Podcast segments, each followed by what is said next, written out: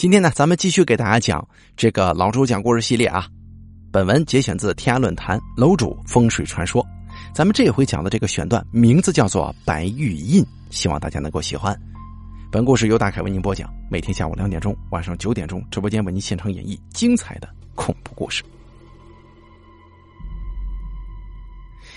古人常说呀，人无癖不可交。每个人呢，在他的一生当中，多多少少呢，都会有一些癖好。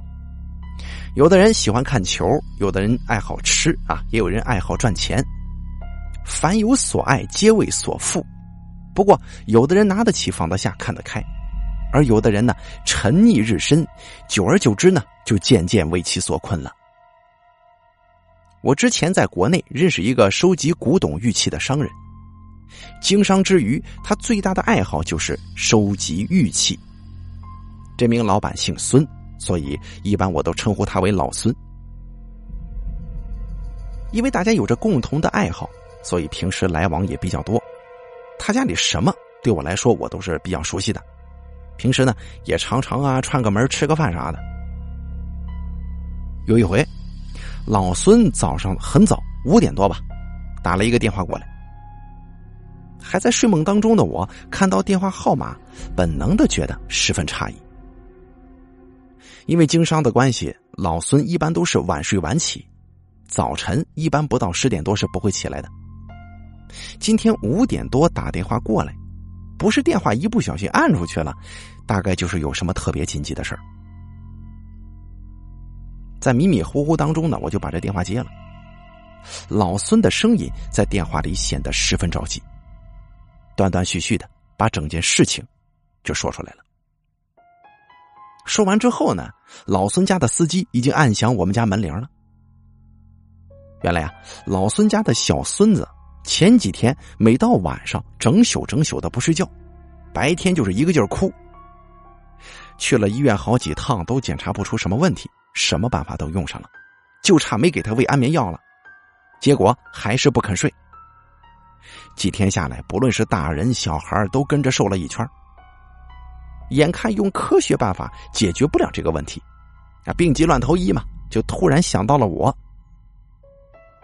老孙是一个颇为唯物主义者的人，要不是这次，真是想不出办法了，估计他也不会这么早打我电话。这司机都已经到了门口，还躺在床上的我，只好立即起身。简单洗漱一下之后，就跟着老孙的司机一路风驰电掣的赶到了老孙的家。开车道路上，我才深深觉得老孙选择时间的准确。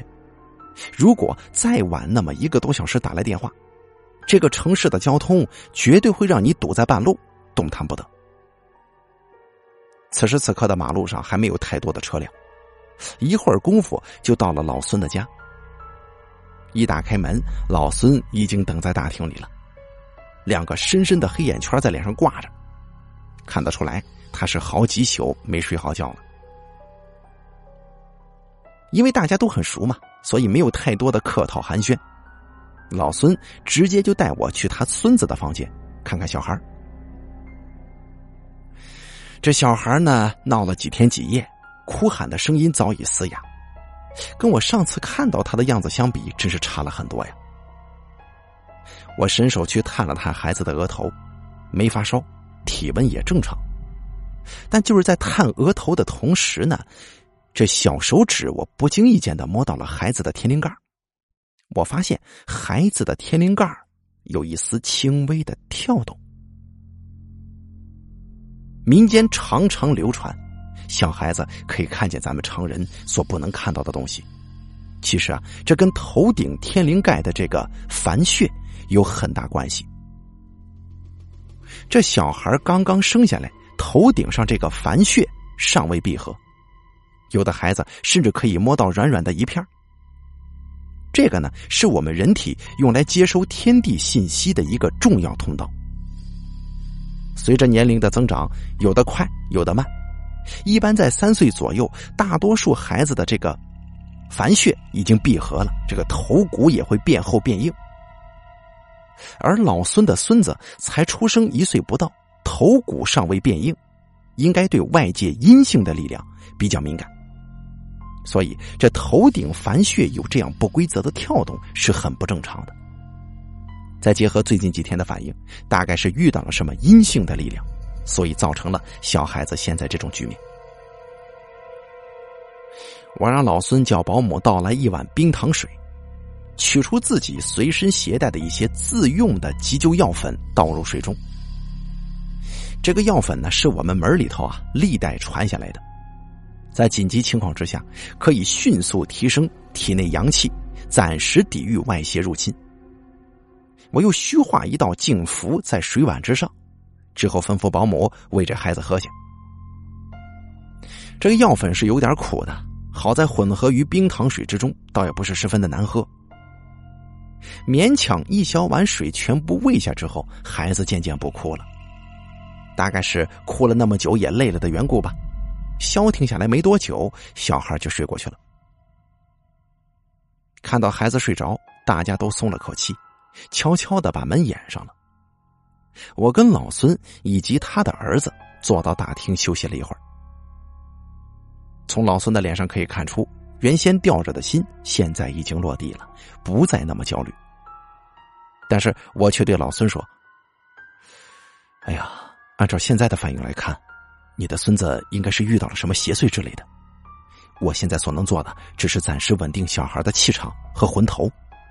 如果找不到原因的话，三天之后效力散了，孩子仍旧还会哭闹如旧。”所以现在最要紧的事情是把孩子哭闹的原因给找出来。据老孙说，他的小孙子呢，大约三四天前才出现这种反常症状，在这之前，除了偶尔有些好动之外，也并没有什么令人烦心的地方。看来问题呢，大约就出在三四天前这个位置。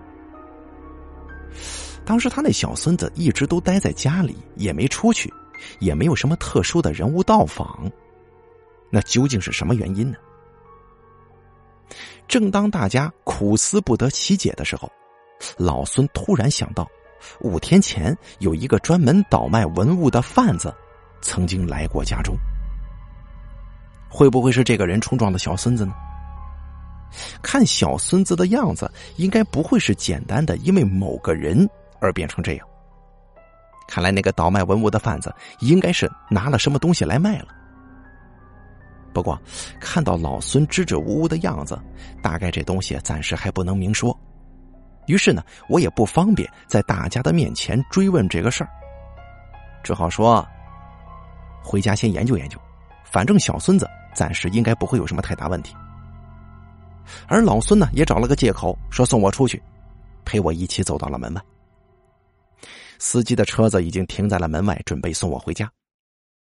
没想到我车门开了之后，老孙也跟我一起上了车。在车上，老孙偷偷摸摸的从口袋里掏出一个锦囊，拿来给我看。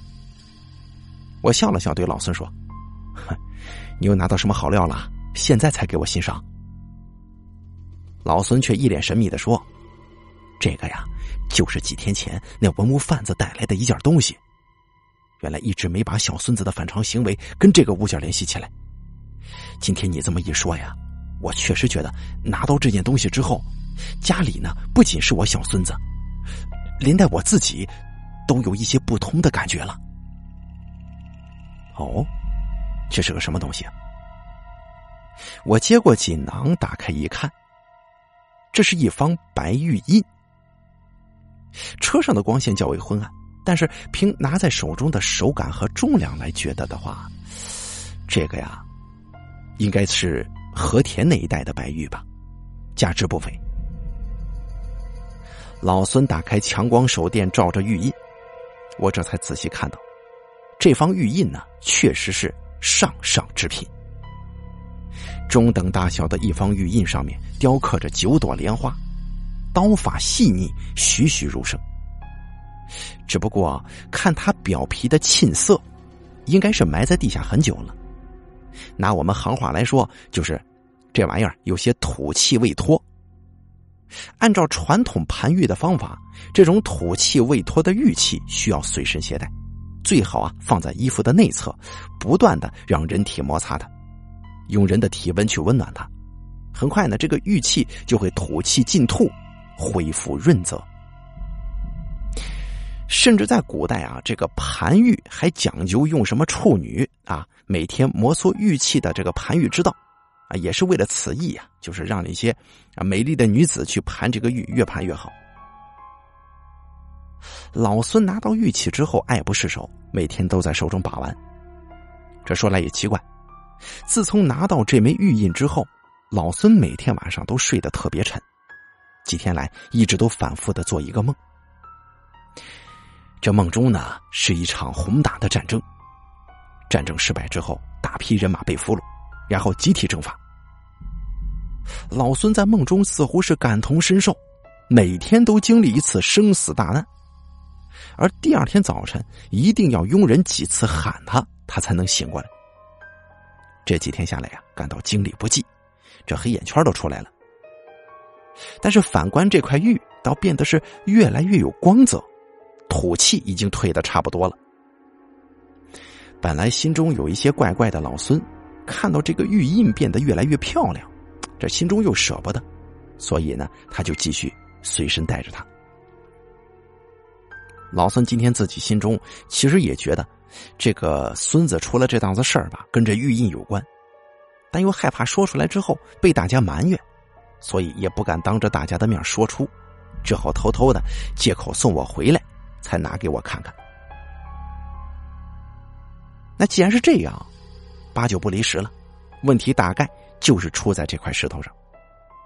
但是玉印拿在手上又没感觉出太重的阴气，跟普通的邪物感觉是完全不同的。那到底这个玉印是什么特殊之处呢？看来只有回家仔细的看看才能研究出来。我原来想把玉印借回家自己慢慢的查看。但是老孙好像表现的非常舍不得，他坚持跟我一起研究这枚玉印。我跟老孙因玉结缘，知道他对这方面特别的执着，我也就不在意了。回到家中，首先把神坛上的香烛给点了，然后盛出一碗清水，把玉印放在清水之中。之后通过不断的诵咒书、写会符，在这个水上。通过观察浮水的变化来判断这物件到底是正还是邪。刚开始的时候，清水并没有什么太大的变化，仍旧清水一碗。大约十多分钟之后，突然清水开始上下震荡起来，微微的晃动，就像是有什么东西在下头游动似的。这种情况在我学到的过程当中，师傅并没有明确的交代是什么问题。只是记得小时候伯父曾经说过：“香烟上下纷飞，无仇并有冤。”那将之移动到水的变化之上，是不是也可以通行呢？意思就是说，难道这枚玉印背后也有什么冤情或者仇恨吗？因为一时也没啥头绪啊，于是就从神坛上拿了几道净符给老孙，让他在这个前后门都贴上。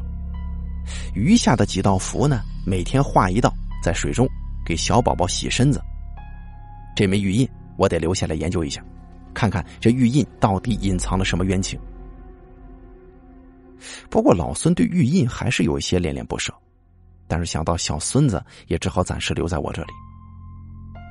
老孙走了之后，我就继续回床上睡个回笼觉。哎呀，这么多年了。我已经习惯了晚睡晚起，晚上的时光比较宁静，似乎更适合我做事。可能是前面早上起得太早了吧，我头一沾枕头就那么沉沉的睡去了。平常特别少做梦的我，这一睡竟然马上进入了一个梦境之中。梦中的场景似曾相识，古老的城楼前头。几队人马拿着刀枪正在冲锋，正在关键时刻，又是一个电话过来。我朦胧的一看，怎么又是老孙打电话呢？这老头是不是舍不得这个玉印呢？想要来拿回去？这也实在是太小家子气了。接起电话，老孙果然说的是这个玉印，不过跟我想的不一样。老孙是告诉我，原来卖给他这枚玉印的文物贩子又来他家了。老孙问问我，是不是要找他谈谈呢？看看是不是有哪些有用的线索可以帮到我。关于这枚玉印的来历，也许从那个文物贩子口中可以得知一二。于是我赶快让老孙陪这个文物贩子一起来我家。不多时，老孙的车又来到了我家门口。文物贩子以为又有什么新的生意，这一坐下来就从包里掏出几件东西，摆在桌上让我把玩。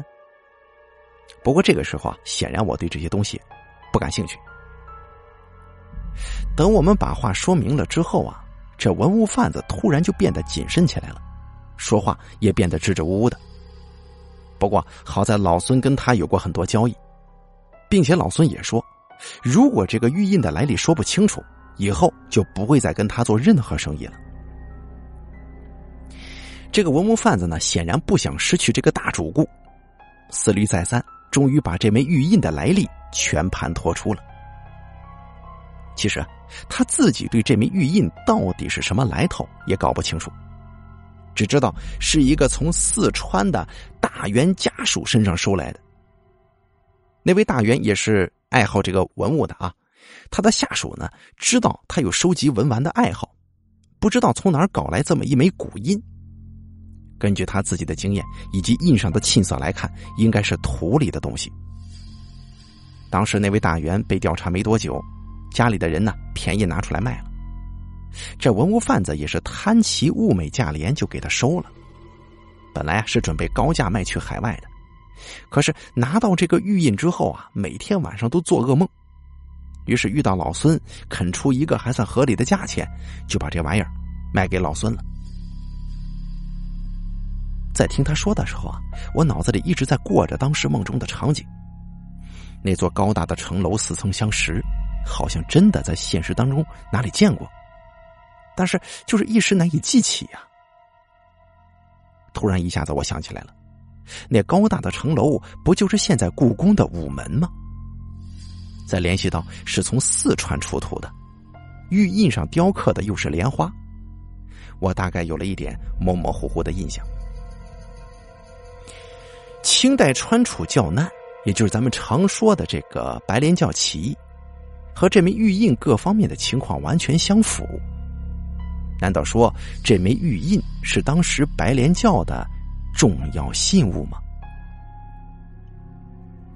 在我们学道术的时候啊，有些书中会记载一些撒豆成兵或者破城行军的法术，但是在学的时候啊，老一辈子人都会说，这些法术听听就行了。历来道术作反，必被天诛，并且最后必定法灭术没，不可能成功的。所以这一代代传下来呀，怎么说呢？修习的人本来就少，到现在更是绝迹了。作为教训，最常提到的就是白莲教的事迹。当年王聪儿首先以白莲教昌乱，宣扬弥勒降世，期间为了收罗人心，多以道术蛊惑人心。后来被平定之后啊，其中一部分人窜入了山东、河南等地，继续以天理教的名义传道收徒。之后的高潮就是带领二百众徒攻打紫禁城，跟宫内的太监里应外合，差点攻入宫内中枢啊！出入宫门之内，首领每位众徒都画符护身，就说他们有了这个符护身之后啊，果然是刀枪不入。但是，一入东华门。所行之人呐，所有的道术都失灵了。据老一辈的人说，凡这个宫殿建造之初，为防工匠行这个掩媚巫蛊之事，在大梁四角、四方、上下都会埋入相应的符箓，就是说有一些邪性人进来啊，立马就会给他破掉。因为什么呢？因为这个建筑在一开始造的时候就给他下了这个防御性的这种符咒。大一点的，乃至故宫。都曾经请道行高深之人做过法事，在这个结界内行法，所以就算是你身怀异术进到这种地方，根本无用。天理教徒呢，自制小术，自招灭亡。也就是说，他们自己仗着自己有这个刀枪不入的道术护身啊，但没想到来到这个地方就不管用了，自取灭亡了。这个典故呢，就一直成为我们后代学习道术的一个警戒。不过，这一枚玉印就算是这个教难遗物，也不至于有这么大的怨气吧？其中啊，必定还有其他的蹊跷。这个时候，那个文物贩子又突然想起了什么。原来，这枚玉印在卖它的时候呢，他记得那个人还说这是古代微雕的精品。当时也没怎么在意，卖了之后呢，他就把这事给忘了。今天这么想，哎，想起了这茬了。微雕啊，就好像咱们现在有很多人在这个大米粒上刻字似的。难道这玉印上还雕刻了什么我们没看见的东西不成吗？要看微雕，凭家里自己的这个放大镜是看不出来的。好在平时啊，常常拿一些这个玉器去这个地质所检验，那边应该有放大的仪器。事不宜迟。坐老孙的车，直接开到地质所门口。按照规定，地质所并不提供这个放大摄影服务，但是呢，在中国嘛，人情往往大于规定，大家都熟，凡事好商量。把玉印交给熟人之后，我们就在这个走廊里头等待结果。不多一会儿，工作人员就拿着一张相片来交给我们。这相片上密密麻麻的刻满了小字。虽然时日已久，但是有些已经什么呢？就是烂漫了啊，不是十分清晰。但大致呢还可以看得清。仔细的这么读上一读，这小小的一方印章，在白莲的花叶之间，竟然密密麻麻的刻满了一个个人的名字，不下一两百人呢。读到最后才知道，原来这枚印章是当年天理教起义失败之后。一位天理教徒拼死保住了这枚刻满了教内重要人物姓名的玉印，逃回四川的。之后又多次密谋起义，为教徒兄弟报仇嘛。可惜时不我待，啊，最终呢无一成功。晚年刻下这段最后的小序，就是嘱咐子孙，将这个玉印呢陪着他葬于地下。虽生不能成功，但死必定为鬼相随。这一腔的怨气，最终都随着这枚玉印一起长埋于地下。在这枚玉印上记载的，不仅是一个人的悲哀，更是数百人壮志未酬的怨念。咱姑且不论他这个造反啊、起义是对是错，这一腔壮志未酬的怨念，已经是通天达地。原本长埋于地下，一切都将归于平静。可谁知道，竟会在一百年之后遇到土夫子啊，将之重新起了出来，然后又经过多人之手辗转到了老孙的手上，只能说造化弄人，姻缘这东西啊，真是不可思议。玉印的来历这么一番折腾，咱终于明白了。正所谓解铃还须系铃人，知道了怨气的来源，解决老孙的宝贝孙子的方法也找到了，这药引子。就在这枚玉印上。于是我叫老孙拿着玉印带我一起回他的大宅。回到老孙的大宅之后，他的宝贝孙子还在睡觉，看来之前的法术还算是奏效。我写下了几味中药，让他家的佣人采办回来熬成药汤。一切准备完毕之后，用一把小刀刮了一点点这个玉印的玉粉，倒进这个药汤之内。嘱咐老孙，药汤一分为二，一半内服，一半洗身。哎，这样处理过呢，小孙子就会恢复正常了。可是这个人病好解啊，这玉印的怨气就难处理了。这百年怨气绝对不是一朝一夕就可以消解的，并且这个文玩界很少有退货的规矩，就算你买到假的，这叫打了眼，你很难再啊再回去找人说你卖假货给我，你给我退了，很难。这枚玉印到了老孙手里，能够处理掉最好，不然长久辗转众人之手，时日已久，难保不会出现什么异变。这思来想去呢，只有一个办法可以解决。大约半年之后，某寺院千手观音殿开光大典，这个大殿是老孙以他孙子的名义捐建的。当天我跟老孙还有老孙的宝贝孙子都作为这个大功德主参与其中。开光仪式结束之后，我们轮流上香。在老孙带着他的宝贝孙子上香的时候，小孙子竟然咯咯咯的笑了起来。希望这百年怨气能够在这袅袅香烟之中，在观世音菩萨的慈悲念力之下，慢慢的消失吧。好了，咱们这一期讲的白玉印的故事就说到这里了，非常的神奇啊！感谢您的收听，本故事节选自老朱讲故事系列《楼主风水传说》，连载自天涯论坛。感谢您的收听，咱们下期再见。